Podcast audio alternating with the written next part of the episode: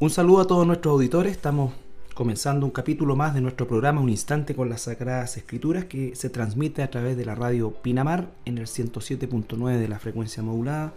Saludamos a todos nuestros auditores y saludo a mi hermano Andrés. ¿Cómo estás Andrés? Muy bien, pastor. Muy contento una vez más de estar de vuelta después de una gripe. A los dos nos dio gripe bastante fuerte. Pero ya tenemos voz, ya, ya no hay tanta tos de por medio, así que... Va en retirada. Así es, muy contento de retomar esto, este estudio, digamos. Así es, bueno, también saludamos a nuestro hermano Pablito ahí en la, en, la sala de sonido y en todo lo que es la, preparación de la, del aspecto técnico de, del programa.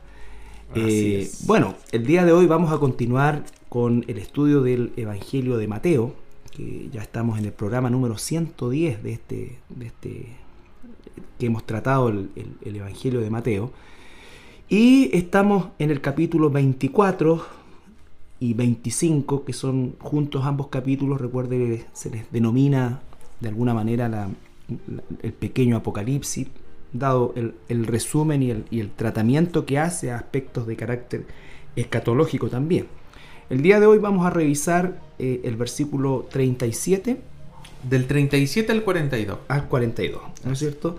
Eh, bueno, recordar que aquí han, han, concurrido una serie de eventos que, están enmarcados también dentro de la última semana que nuestro Señor Jesucristo vivió en Jerusalén, eh, donde se enfrentó, ya dijimos, ¿no es cierto?, fariseos, herodianos, saduceos, en fin, todos aquellos que de alguna manera buscaban, eh, tentándole cada vez, ¿no es cierto?, buscaban que él dijese algo indebido o en definitiva... Quedara mal delante de toda la gente. De la gente o del, gobierno romano, en fin.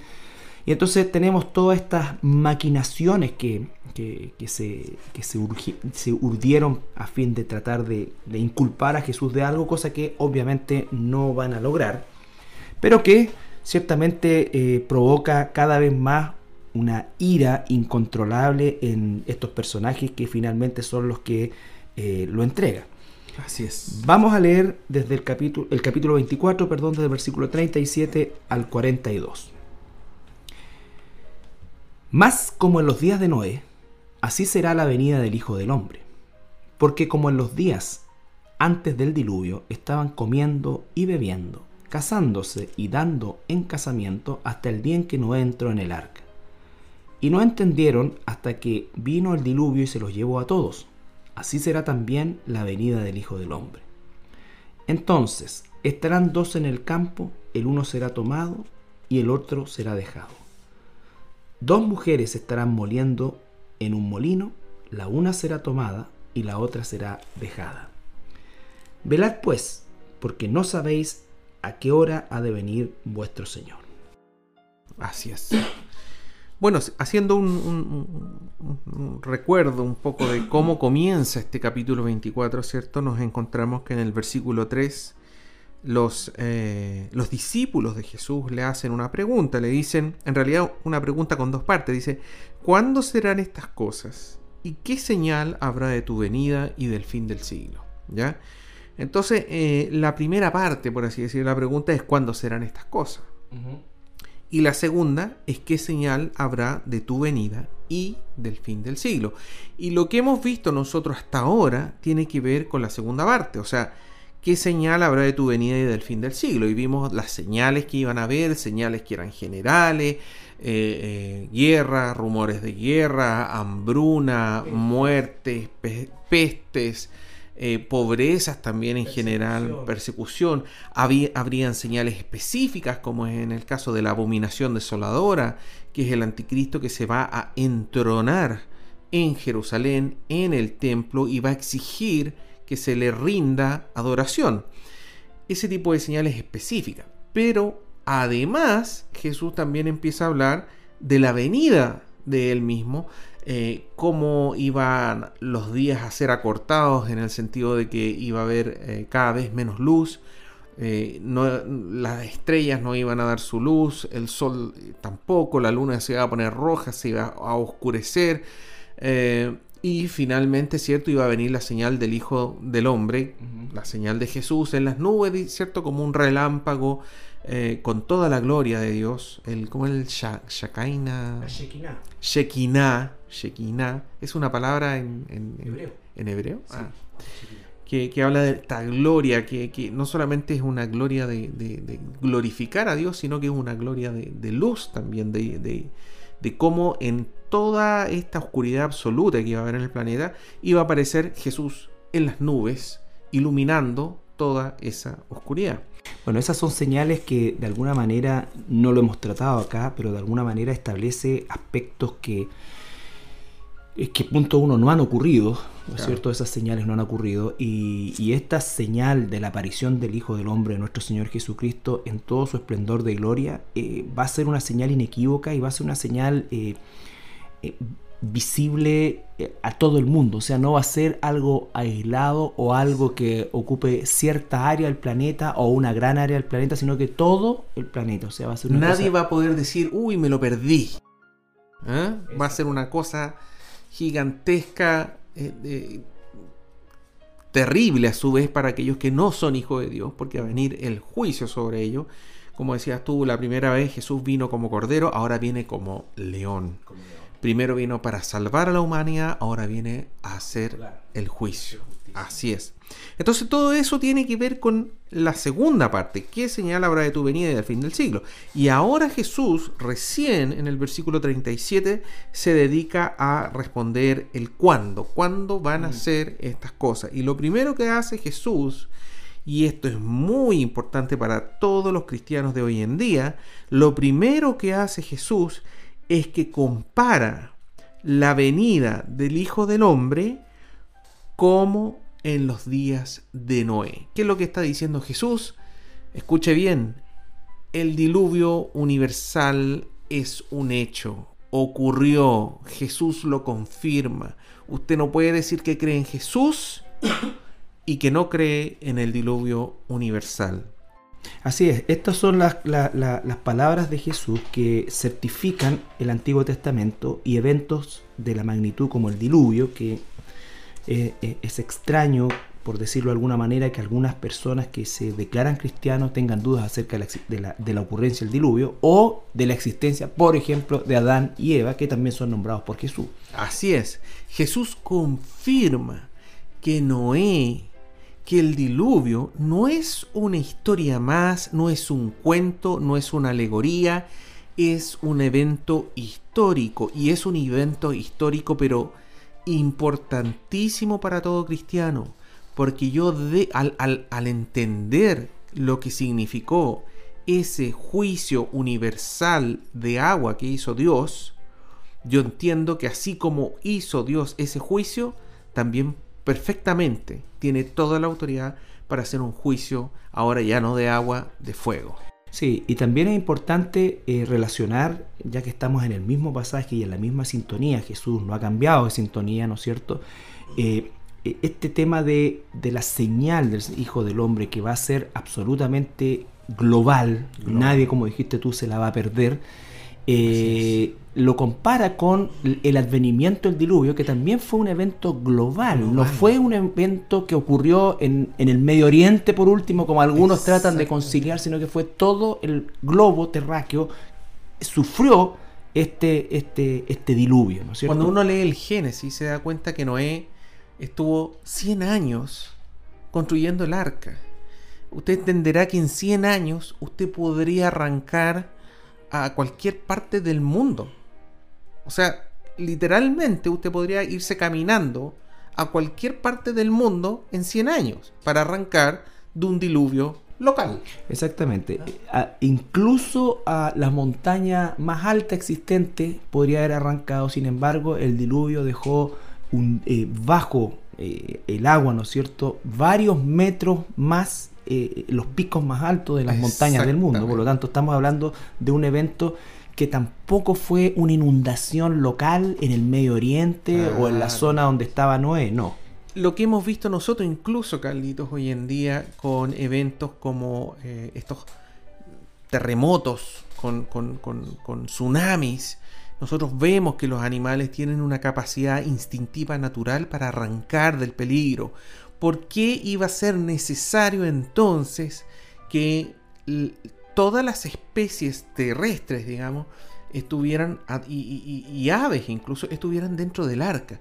No tendría ningún sentido el haber preservado esas especies si era un diluvio local. local. Entonces, o acotado, como algunos lo llaman. la Biblia no, es, muy clara al respecto, como dices tú, porque además dice de que va a haber varios, eh, bueno, habla de codos, ¿cierto?, sobre las cimas más altas de la tierra. Y, y ojo, que no, crea que esto uno debe aceptarlo solamente, o sea, por el hecho de que Jesús lo esté confirmando, ya debiéramos aceptarlo. Pero más allá de eso, yo quiero que usted entienda que en la cadena montañosa más alta de la Tierra, que son los Himalayas, los estratos más altos de los Himalayas están absolutamente llenos de fósiles marinos. Entonces usted podría decir, no, pero es que el, Himalaya probablemente antes no era tan alto. Pero ¿cómo va a explicar usted que toda la cadena, toda la cadena de montañas del Himalaya tengan cientos de metros de estratos de fósiles marinos. Entonces, eso es solamente evidencia científica, pero... pero y en algún programa tú tienes que explicar, Andrés, también el tema de los fósiles, ¿ah? porque hay todo un mito en la gente cree que no, que, o sea, que no podría ser algo porque tendrían que haber pasado miles o millones de años para fosilizarse algo y no es así. No es así. Usted lo único que necesita para generar la fosilización son las condiciones adecuadas. ¿Y cuáles son las condiciones adecuadas? Necesita agua y necesita minerales, que es justamente lo que el diluvio universal Sí, porque los fósiles quedaban casi los animales completos, o sea, era como que los atrapó y, y, los, selló. ¿En cuántas montañas en las cimas se encuentran fósiles de ballenas? aquí mismo en la cordillera de los Andes, está lleno de fósiles marinos en la cordillera de los Andes. Entonces, está bien, uno podría decir, hay una excepción. No, es la generalidad. Uno encuentra tremendas capas de estratos en las, en las montañas más altas del planeta con fósiles marinos. ¿Quién nos dice eso? Lo mismo que está diciendo Jesús. El juicio universal, o sea, no universal, el juicio eh, del mundo global que hizo Dios ocurrió. Y así como ocurrió ese juicio, y eso es lo que nos está diciendo Jesús también, digamos, va a haber otro juicio y ese juicio va a ser y va a coincidir con la llegada del Hijo del Hombre.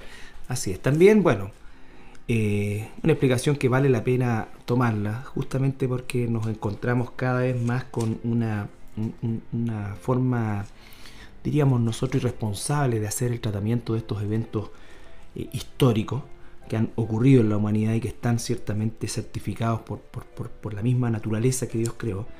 Eh, y además de eso, ¿no es cierto?, está aquí explicando el Señor Jesucristo eh, que las condiciones que llevaron a ese juicio por parte de Dios a, la gente de la tierra, ¿no es cierto?, eh, son las condiciones que se van a dar previas a esta, a esta venida. Y vale la pena eh, repasar cuáles eran esas condiciones. Por cierto que la maldad de la humanidad, dice, había llegado ya a un punto y a un colmo que obviamente hizo que Dios tomara la decisión de juzgar el planeta a la humanidad, ¿no es cierto?, con este diluvio.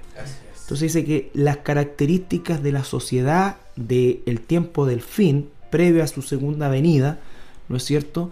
Eh, va a tener esa misma condición, esa misma tendencia y principalmente, principalmente basado en lo que es la raíz de todo, eh, de toda desviación, que es la perversión sexual. Cuando se pervierte la moralidad sexual, eh, de ahí se derivan prácticamente todas las demás cosas, cuando se bajan las barreras en ese sentido, que fue lo que ocurrió principalmente en esta época, que fue lo que ocurrió específicamente en Sodoma y Gomorra, y que fue lo que, sin lugar a dudas, hizo caer, por ejemplo, el imperio romano, eh, porque de ahí deriva la avaricia y una serie de otras cosas, pero básicamente cuando estas, estos pilares de, la, de la moralidad sexual, se, se corrompen, se pervierten, se destruyen. Eh, el desprecio por la humanidad desde el punto de vista del aborto, por ejemplo, en nuestro tiempo ya, todo eso es, eh, es, es, una señal inequívoca de, de, que la sociedad entró en una espiral sin regreso. Así es. Sin regreso. Es un poco lo que aparece en Romanos, capítulo 1, digamos, que habla sobre la, la, maldad del ser humano, digamos, y como bien dices tú, Carlito, es una serie de escalones hacia abajo, eh, y uno de ellos, y uno de los que comienza, es este tema de la perversión sexual. Exactamente. Versículo 38 dice, porque como los días antes del diluvio, estaban comiendo y bebiendo, casándose y dándose en casamiento, hasta el día en que Noé entró al arca. Uh -huh. Bueno, eso habla un poco de qué es lo que ocurría en los tiempos de Noé, cuando él aún no se había subido al arca, ¿cierto? La gente actuaba como que todo fuese normal. Tú decías algo que es importante eh, recordar. En la Biblia nos dice que la construcción de esa arca duró por espacio de un siglo, 100 años, más o menos, ¿no es cierto? Eh, por lo tanto, la gente al principio probablemente eh, consideró algo extraño, algo ex, excéntrico que este hombre comenzara a construir un, un, un arca de partida en un lugar desértico donde la, la, la lluvia era algo absolutamente inusual. claro, o sea, más que desértico, Carlito, eh, es, era un área que, donde nunca había llovido, porque las condiciones de la tierra eran completamente distintas. Exactamente. Dice que subía un vapor. Un vapor del agua, sí. ¿cierto? Estamos hablando en realidad del periodo prediluviano. Prediluviano, o sea, y que también nos habla un poco de las consecuencias del juicio de agua que hubo, que, que fue tan catastrófico que Dios dijo, bueno, el ser humano no va a vivir más allá de 120 años. Antes, y, y eso en realidad también uno entiende, la gente le cuesta entender y aceptar que el ser humano antes vivía casi mil años. Sí. Pero la verdad es que si uno eh, grafica en, en, en, un, en, un, papel eh, las edades de las generaciones antes y después del diluvio, eh, es impresionante porque uno ve esa curva como después del diluvio la edad del ser humano empieza a bajar hasta llegar a los 120 años. Y esto de dibujar y graficar es algo nuevo, o sea, y la Biblia fue escrita 1500 años antes de Cristo. Uh -huh. Entonces, ¿cómo 1500 años antes de Cristo iban a estar inventando algo que nosotros hoy en día podemos comprobar con la matemática de que realmente es un comportamiento normal? O sea, esto para la gente que trabaja en la ciencia, ¿cierto? Cuando a ti te entrega un set de datos numéricos biológicos, tú miras los datos y tú al tiro puedes eh, intuir relativamente claro si, si, si, los datos se comportan como debieran o bien quizá alguien, Hay anomalía o si alguien inventó algo. Obviamente si yo quiero inventar algo yo le pongo cualquier número te fijas tú pero aquí no. Aquí cuando uno empieza a graficar cada generación tras generación tras generación las edades puedo ver cómo va bajando la longevidad del ser humano hasta llegar a los 120 años entonces, eh, ese tipo de cosas, digamos, que, que, que, que, uno de repente al principio toma una vez más como que esto fuera una alegoría de que el ser humano vivía, no sé, que Adán vivió más de 900 años, Matusalén 969 años. 986. Eh, 986. Bueno, no es alegoría. El ser humano tenía esa vida y ese era un, un, un mundo, ese era el planeta Tierra que Dios quería para nosotros. Pero producto del pecado, todo cambió. Exactamente. Bueno, la generación eh, prediluviana pereció todo excepto estos ocho miembros de la familia de Noé que finalmente eh, comenzaron o repoblaron el planeta. Pero la, la, época es importante también porque nos dice que estaban comiendo, viviendo, casándose, dando el casamiento, es decir, tal como decías tú, había una incredulidad, probablemente Noé, la Biblia nos dice en Hebreos que Noé fue pregonero de justicia, lo que significa que él eh, predicó y advirtió durante estos 100 años eh, a la gente de su época de el, el juicio que se avecinaba. Es. ¿No es cierto? Y obviamente si entraron solamente ocho personas significa que nadie más hizo caso a eso y vivió su vida eh, entre comillas, dentro de la normalidad de la maldad que existía en aquel entonces. Bueno, comiendo y bebiendo se refiere a que ellos, como bien dices tú, hacían caso omiso a este juicio que venía. Porque cuando uno sabe que viene un juicio, cuando uno sabe que va a venir una época terrible, uno no está ni comiendo ni bebiendo. No, no tiene ni siquiera, es como cuando uno, no sé, si hay algún familiar que está pasando por alguna dificultad médica y uno está en el hospital, en urgencia, qué sé yo, uno no tiene ni ganas de comer. Mm. Entonces a eso se refiere. O sea, ellos estaban comiendo y viviendo como si nada, ¿te fijas tú? Y, lo otro que aparece acá, casándose y dándose en casamiento. Es decir, la gente estaba eh, eh, proyectándose más allá en el tiempo y diciendo, mira, yo me voy a casar con tal persona, con tal mujer, vamos a tener hijos, ¿te fijas tú? E incluso podría ser dándose en casamiento entre hombres y mujeres, porque la depravación haya llegado a un punto es posible, es posible, es posible, también, sí. Pero en el fondo es como todo normal, esto es mentira, loca. no va a pasar nada, vamos a seguir tal cual como hemos hecho por mucho tiempo. Leamos segunda de Pedro, capítulo 3. Segunda de Pedro, capítulo 3, versículos 3 al 6. Segunda de Pedro, capítulo 3, versículo 3 al 6.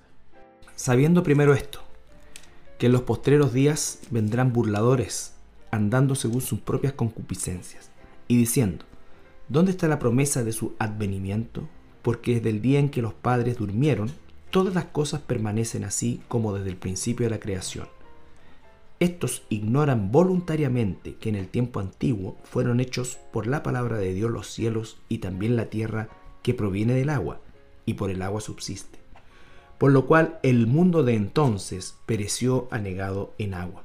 Pero los cielos y la tierra que existen ahora están reservados por la misma palabra, guardados para el fuego en el día del juicio y de la perdición de los hombres impíos. Entonces, eso es, ahí dice el dos pocheros días, eso es hoy en día. Vienen burladores y nos dicen, oye, ¿cuándo va a venir Jesús? ¿Cuándo la venía? Y después dice, porque desde el día en que los padres durmieron, todas las cosas permanecen así como desde el principio de la creación, que es justamente la, la ¿cómo se podríamos decir? La filosofía asociada a la evolución, asociada a la teoría del Big Bang, de que todas las cosas han permanecido igual, de que estos estratos que nosotros vemos se forman en miles de años o, cientos de miles de años o bien millones de años, ¿te fijaste? ¿Por qué? Porque todo es estático. Y lo que dice la Biblia es que eso no es así. Vivimos en, no en un mundo con uniformismo, sino que vivimos en catastrofismo. Tenemos... Ese, es importante también, es algo que nos olvidamos. Justamente hoy día estaba escuchando que la cuarta región es la zona, la segunda zona más sísmica del país y ya en lo que va del año se han registrado más de 600 movimientos telúricos, la gran mayoría de ellos imperceptibles, pero imperceptibles entre comillas, porque estamos hablando de grado 3, cosas que en otros lugares, nosotros ya estamos acostumbrados. Los chilenos somos... Claro, o sea, para pero Chile es un país, eh, mira, récord en sismos, récord en tsunamis, eh, récord en cambio climático también, porque la sequía en la cuarta región, tercera y cuarta, digamos, es uno de los récords a nivel mundial de cuánto ha bajado la precipitación en los últimos 100 años. Entonces, eh, está claro que el mundo está cambiando y siempre ha cambiado, pero ha cambiado drásticamente, ¿sí? Y, siempre ha sido drástico, si ese es el tema, digamos. O sea, cuando vienen estos grandes terremotos o tsunamis o volcanes, y ahí recién el ser humano empieza a darse cuenta de que este es un mundo donde hay catástrofes naturales. Digamos. Y no es una cosa que todo es lento y que de un momento a otro se demora un milímetro más de tierra. No, eso no se observa hoy en día. Lo que se observa hoy en día son catástrofes. Eso, eso, eso es lo que realmente, lo que, como dice la ciencia, que debe ser observable, verificable, repetible. Eso es lo que se observa y se puede ver, digamos, se puede constatar. Si piensas tú que en el curso de nuestra propia vida, mm, entre 50 o 40, 50 años, eh, nosotros mismos hemos sido testigos de cuántas catástrofes así eh, grandes, grandes, no solamente en nuestro país, sino que en, distintas partes del mundo, y que han provocado realmente cambios eh, drásticos, como dices tú.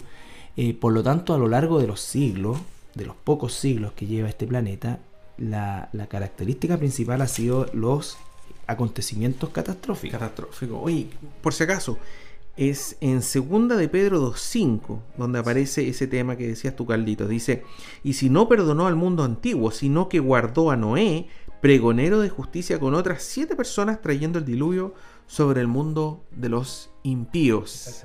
Esta imagen de que los guardó es muy interesante, Carlito, porque así como Dios guardó estas ocho personas que pasaron del mundo prediluviano y entraron al mundo postdiluviano, Dios, cuando venga por segunda vez Jesús, va a tener su remanente y los va a guardar, así como dice acá guardar, los va a guardar y los va a hacer entrar al periodo del milenio. Es la misma imagen.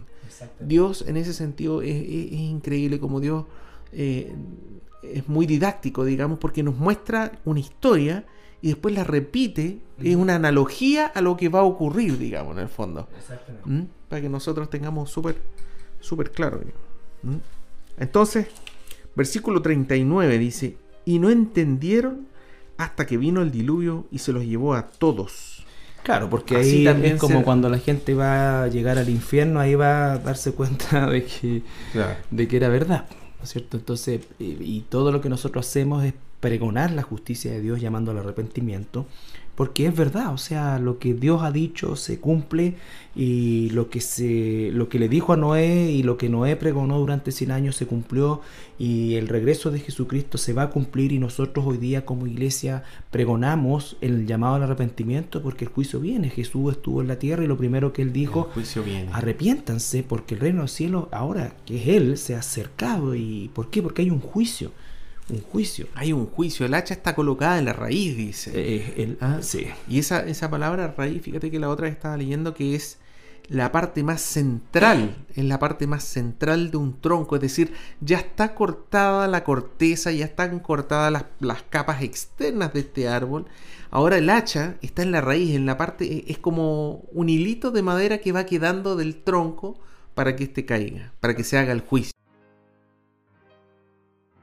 Así es.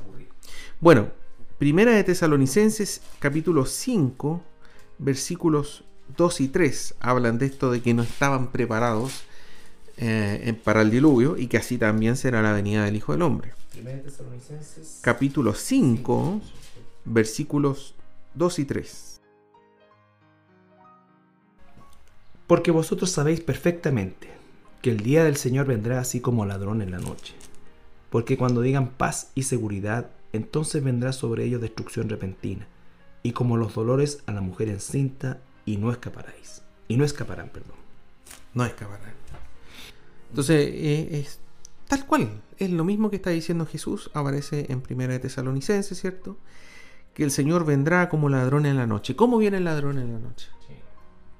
Ahora, repentinamente, no le avisa a nadie, ¿cierto? En el fondo es eso.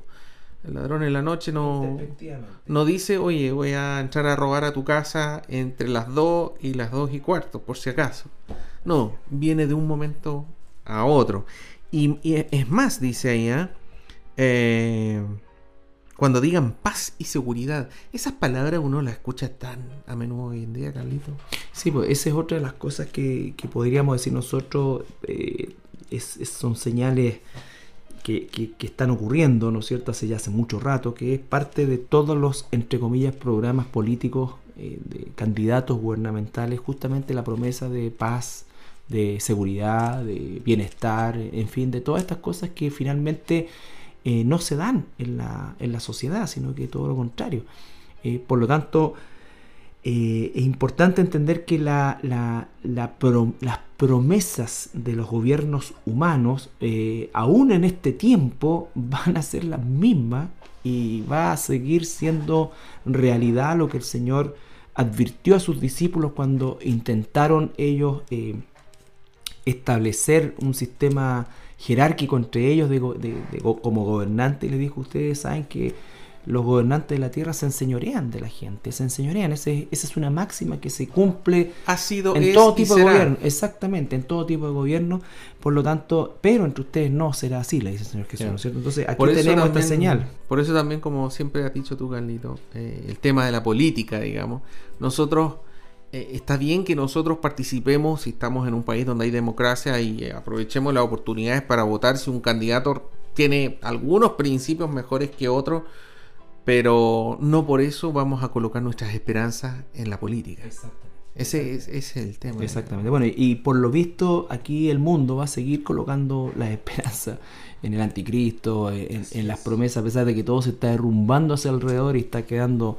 Esas palabras, paz y seguridad, seguramente van a salir de la misma boca del anticristo. Exactamente, exactamente. De hecho, se le, se le describe como un jinete en un caballo blanco, eh, con un arco, con un arco, ¿no es cierto? Pero sin flechas, trayendo paz, trayendo todo lo que en definitiva son las grandes promesas de toda la de todos los gobiernos desde los países más menos importantes, ¿no es cierto?, en la esfera mundial, hasta aquellos que dominan la economía y la política del mundo. ¿ya? ¿Cuántas candidatas a, mi universo han dicho World Peace? ¿Ah? Paz mundial. ¿O cuál es su, cuál es su personaje, eh, mi favorito? El Papa. Gandhi. claro, Gandhi. Bueno, bueno, vamos a ir a nuestra pausa musical y al regreso continuamos con, con el programa. Bien, estamos de regreso después de nuestra pausa musical y bueno, antes de seguir con el tema, saludamos a todos nuestros auditores eh, y en especial a una hermana que nos, nos escucha permanentemente y le mandamos un, un, abrazo, un saludo, una bendición de parte nuestra eh, a nuestra hermana Hani. así es. Que, ella siempre nos, nos, escucha. Así que nos sigue y, esperamos que muchos más también eh, nos sigan, no a nosotros en particular, sino que el estudio de la escritura, que en el fondo es lo que, es lo que importa. Nosotros solamente intentamos eh, ayudar en el proceso de, de, entender un poco mejor, ¿no es cierto?, lo que es eh, la escritura y sobre todo, ahora que estamos en el capítulo 24, eh, los eventos que se van a suceder durante ese periodo tan terrible y espantoso que va a vivir la humanidad, que es la tribulación. Y que nos llaman a nosotros a arrepentirnos y a llamar al mundo al arrepentimiento. Exactamente. Nosotros, al igual que Noé, guardando las proporciones, por supuesto, estamos eh, eh, con el mismo deseo de pregonar la justicia de Dios para que usted no viva este evento sino que, o este tiempo, sino que se arrepienta antes, ¿no es cierto? Y pueda ser eh, tomado por el Señor Jesucristo cuando Él venga por su iglesia. Versículos 40 y 41. Dice, entonces estarán dos en el campo, el uno será tomado y el otro será dejado. Dos mujeres estarán moliendo en un molino la una será tomada y la otra será dejada. Estas son labores de hombres y de mujeres. Versículo 40, cuando dice que estarán dos en el campo, es un trabajo normalmente asociado a los varones, que era más duro, por así decir. Y dos mujeres estarán moliendo en el molino. Se refiere a que será el trabajo normal que hacían las mujeres. Entonces los varones estaban en el campo, recogían el trigo, lo llevaban al granero y las mujeres sacaban del granero y lo molían para luego hacer el pan. Nos dice que en el fondo estará la sociedad, entre comillas, eh, enfrascada en su vida diaria, haciendo caso omiso de lo que ocurre a su alrededor en la gran mayoría de los casos, ¿no es cierto? Eh, a pesar de, la situación catastrófica que están viviendo, no abandonarán sus proyectos de vida, no, no, se, no se detendrán a, a, pensar lo que está sucediendo. Esto me recuerda un poco la imagen de, esta película, El Titanic, ¿no es cierto?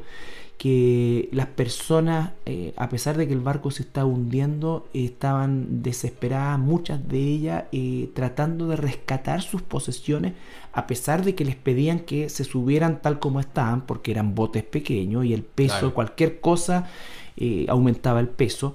Pero la gente igual arrancaba con sus candelabros y con sus cosas, ¿no es cierto? Y el barco, entonces...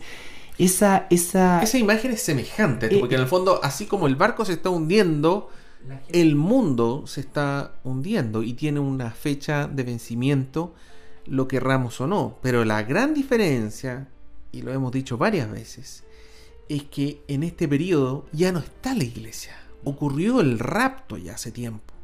Por lo tanto, estos dos versículos no tienen que ver con el rapto. No se trata de que van a estar dos personas en el campo, ¿cierto? Y Dios va a tomar, va a raptar a una de ellas y la otra se va a quedar ahí para juicio. No, es todo lo contrario. La persona que es tomada es la persona que va a ser llevada a juicio para luego finalmente ser lanzada al lago de fuego.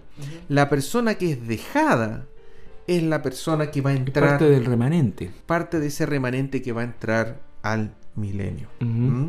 Fíjate que en el Evangelio de Lucas, capítulo 37, versículo 34, que es el paralelo, Lucas 17, 34, agrega algo más, dice, os digo que en aquella noche estarán dos en una cama, el uno será tomado y el otro será dejado. El esposo o la esposa que nunca aceptó la invitación de su cónyuge. Nunca. Me recuerdo hermanos y hermanas que están en esa condición. Quiera Dios y tenga misericordia de sus cónyuges. Pero nos dice que la situación, claro que nosotros lo estamos hablando en el tiempo de la iglesia, en aquel tiempo va a ser eh, otro tipo de, de, otra, otra situación, ¿no es cierto? Pero la, la, fórmula es la misma. Uno va a rechazar la salvación y el otro la va a tomar. Y el que la rechace va a ser juzgado. Va a ser tomado. va a este ser tomado para juicio y el que la reciba va a ser preservado para vida y, y, vida en el milenio. Así es, así es.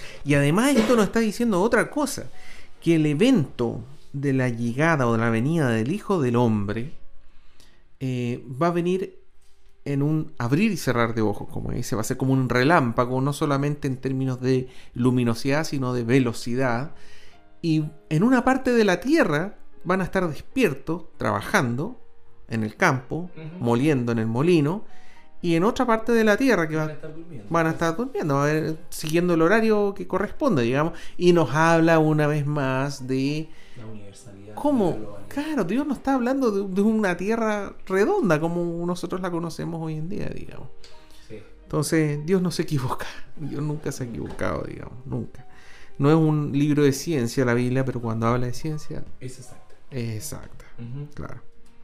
Entonces, por lo tanto, las personas que son tomadas son las personas que van a entrar a juicio. Y las personas que son dejadas son aquello remanente, aquel remanente que va a entrar al reino milenial y que son todos 100% hijos de Dios, porque va a haber un juicio y por lo tanto el que entra al milenio necesariamente va a ser hijo de Dios. Ahora, durante el milenio van a tener hijos, y ahí obviamente van a haber aquellos que no van a ser hijos de Dios. Sí, sí. Eh, increíblemente el Señor va a concretar su gobierno terrenal. Eh, eh, el trono de David va a ser ocupado por el Mesías judío. Va a haber este gobierno, ¿no es cierto? Y va a ser finalmente el, el milenio, este periodo de tiempo que culminará con el juicio final, ¿no es cierto? Y ya después lo que llamamos el estado eterno, donde van a haber cielos nuevos y tierra nueva en, todo el, amplio sentido de la palabra. Pero obviamente el foco de esto es la advertencia de que viene un tiempo en el cual eh, ya no va a estar la iglesia, va a existir obviamente la obra del Espíritu Santo, eh, va a haber salvación, va a haber eh, evangelismo, pero va a ser como los días de Noé. O sea, la maldad va a estar desbocada más de lo que conocemos el día de hoy. O sea, hoy día vivimos nosotros tiempos violentos, pero nada comparable con aquel tiempo que el mismo Señor Jesús dice que hay, va a ser una tribulación como no hay parangón en la historia de la humanidad y vaya que hemos tenido periodos espantosos, ¿no es cierto? Pero ese tiempo no tiene comparación. Por el mismo diluvio. El mismo diluvio, ¿no es cierto? Entonces, todo esto es, es, importante porque el anhelo de nuestro corazón, por supuesto, es que usted que está escuchando y que no ha tomado en cuenta esto que va a suceder, eh, se arrepienta, se arrepienta, se vuelva al Señor, le busque, como dice, mientras pueda ser hallado. Y efectivamente eh, eh, no pase este, este periodo de tiempo, sino que usted sea parte de, la gloriosa iglesia que será llevada al cielo, ¿no es cierto? y como dice la escritura también, será librada del día de la, ira. de la ira, ¿no es cierto?, sobre, sobre este, este mundo. Bueno, el resumen de todo, Carlito, está en el último versículo, versículo 42, que dice, velad pues, porque no sabéis a qué hora ha de venir vuestro Señor. Entonces, la palabra velad, ¿cierto? Que ahí es grayor, grayorio, quiere decir ser cautelosos, poner en atención estricta, estar despiertos, pero todo esto en forma espiritual espiritual. Esto no quiere decir de que usted no debe dormir. Lo que está diciendo ahí es que espiritualmente usted tiene que estar despierto, debe estar atento, porque, porque Satanás es como, es como un león, dice, ¿cierto? Un león rugiente que está dando vueltas en torno a los hijos de Dios y está atento para hacernos tropezar. Mm. Por lo tanto, debemos estar atentos, debemos velar, no, no dejarnos, no quedarnos dormidos en los laureles. Y es ahí donde la iglesia cumple un rol tan importante y por eso el llamado siempre a no dejar de congregarse. Claro, parte del velar es, anunciar también la, salvación a los perdidos, porque este pasaje está explícitamente puesto acá para los creyentes, para los hijos de Dios. Eh, el mundo no, no, solamente no va a velar, sino que no, no, no, va a seguir en lo suyo, ¿no es cierto?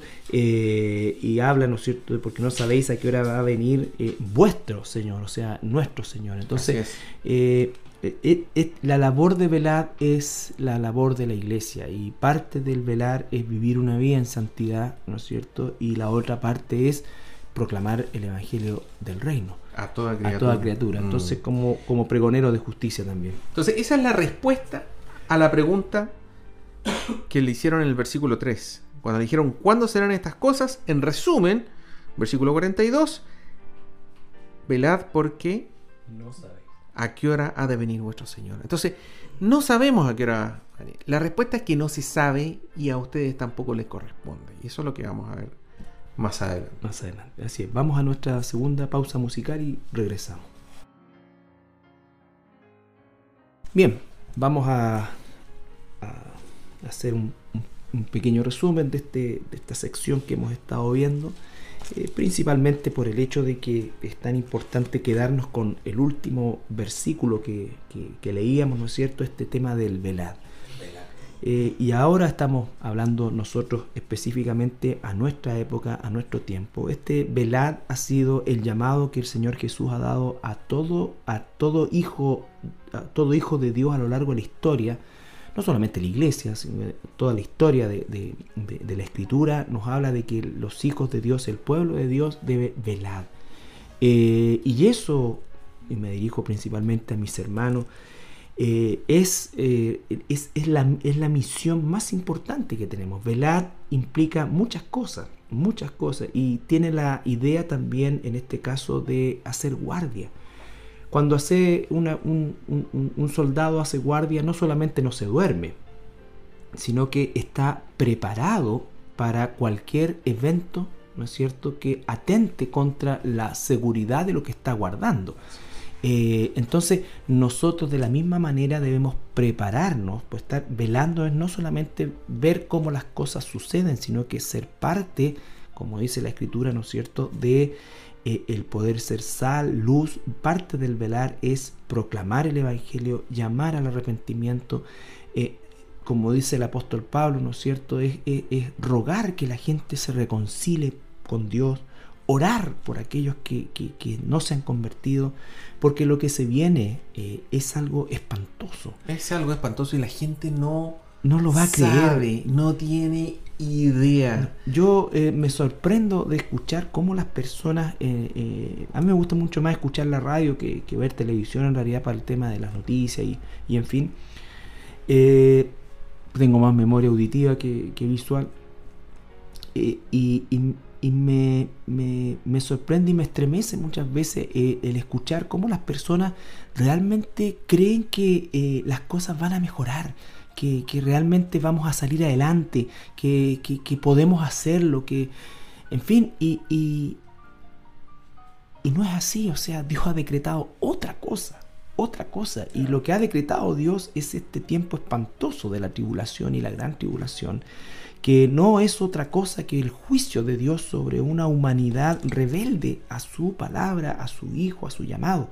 Pero no obstante, Dios eh, tiene su cuerpo, que es la iglesia, y la iglesia tiene que cumplir la misión de vivir una vida de santidad y de, de proclamar el Evangelio sin hacer acepción de persona. De ninguna persona. De ninguna persona. Y de ningún tema. Este tema que estamos viendo nosotros es fundamental para la evangelización. Cuando usted se acerque a un amigo, un pariente, un compañero de trabajo, no puede partir diciendo Dios te ama y quiere ser tu amigo, sino que en realidad uno tiene que partir diciendo, bueno, evangelio quiere decir ev o eu, quiere decir buena, y Angelu, noticia, ¿cierto? Como, como los ángeles también que daban la noticia, mensajero. Eh, entonces el Evangelio es la buena noticia, pero para saber la buena noticia, lo primero que tiene que saber es la mala noticia. ¿Cuál es la mala noticia? La mala noticia es que todo ser humano está condenado, está siendo, nació siendo enemigo de Dios y que por lo tanto ha pecado contra un Dios santo y justo y que va a perecer eternamente en el infierno y eventualmente en el lago de fuego. Entonces, esa es la, primera noticia que hay que decir. Esa es la, la, locura de la cruz, por así decir, cuando nosotros decimos que la solución, bueno, después de la mala noticia, ¿cuál es la buena noticia? La buena noticia es que Jesús murió por todo aquel que cree en Él y nuestro destino debiera ser la cruz. Nosotros debiéramos haber muerto de esa manera tan violenta, tan dolorosa, eh, tan eh, humillante. te fijas tú. Pero en vez de sufrir a nosotros, Cristo, quien nunca pecó, Él la sufrió por nosotros. Y Él nos da su santidad y nuestros pecados son pagados en la cruz por medio de Jesús. Esa es la buena noticia. La buena noticia exactamente que la justicia de Dios fue satisfecha en una cruz y en la cruz, ¿no es cierto? Y que esa justicia a todo aquel que en él cree le es imputada y por lo tanto nos salva de la condenación que merecíamos. Y eso implica que la persona a quien usted le está hablando, está evangelizando, tiene que aceptar que él es culpable y que es tan culpable que él merecía estar en esa cruz. No todas las personas van a aceptar eso. esa es la locura de la cruz, pero adivine que quien la acepte será salvo. Ese era hijo de Dios. Y quien no la acepte no lo va a hacer salvo. Y nunca, nunca lo fue, digamos, porque ya rechazaron Por eso lo que tú decías es tan importante, eh, porque si nosotros partimos con el hecho de que Jesús te ama y quiere ser tu amigo, yo creo que muy pocas personas no querrán ser amigos de Jesús. Y no se aman a sí mismos. Eh, claro, entonces, ¿me entiendes? Entonces, pero, pero otra cosa es reconocer que realmente soy culpable, que estoy condenado, que no puedo siquiera eh, intentar eh, hacer algo por mí mismo, que nada de lo que yo haga, que todas mis buenas obras, que muchas veces pueden ser la base de una confianza falsa de la gente, a los ojos de Dios son trapos de inmundicia y que la única justicia que el Padre acepta es la justicia de su Hijo. Gracias. La justicia de su Hijo. Bueno, nos despedimos aquí, le damos las gracias siempre por su, su amable sintonía y esperamos de corazón realmente poder eh, contribuir en animarle a que usted eh, lea la escritura, eh, a que aquellos que no conocen al Señor reconozcan esto que acabamos de decir, su, total culpabilidad y, y de esa manera recibir la buena noticia de que a pesar de que somos culpables, a pesar de que no merecemos esa salvación, Dios nos la extiende. Pero primero tengo que reconocer quién soy, la condición en que estoy. Eh, y quienes hacen eso realmente es lo que la escritura dice, el Espíritu Santo les ha concedido arrepentimiento. Le damos las gracias, que el Señor le bendiga. Bendiciones.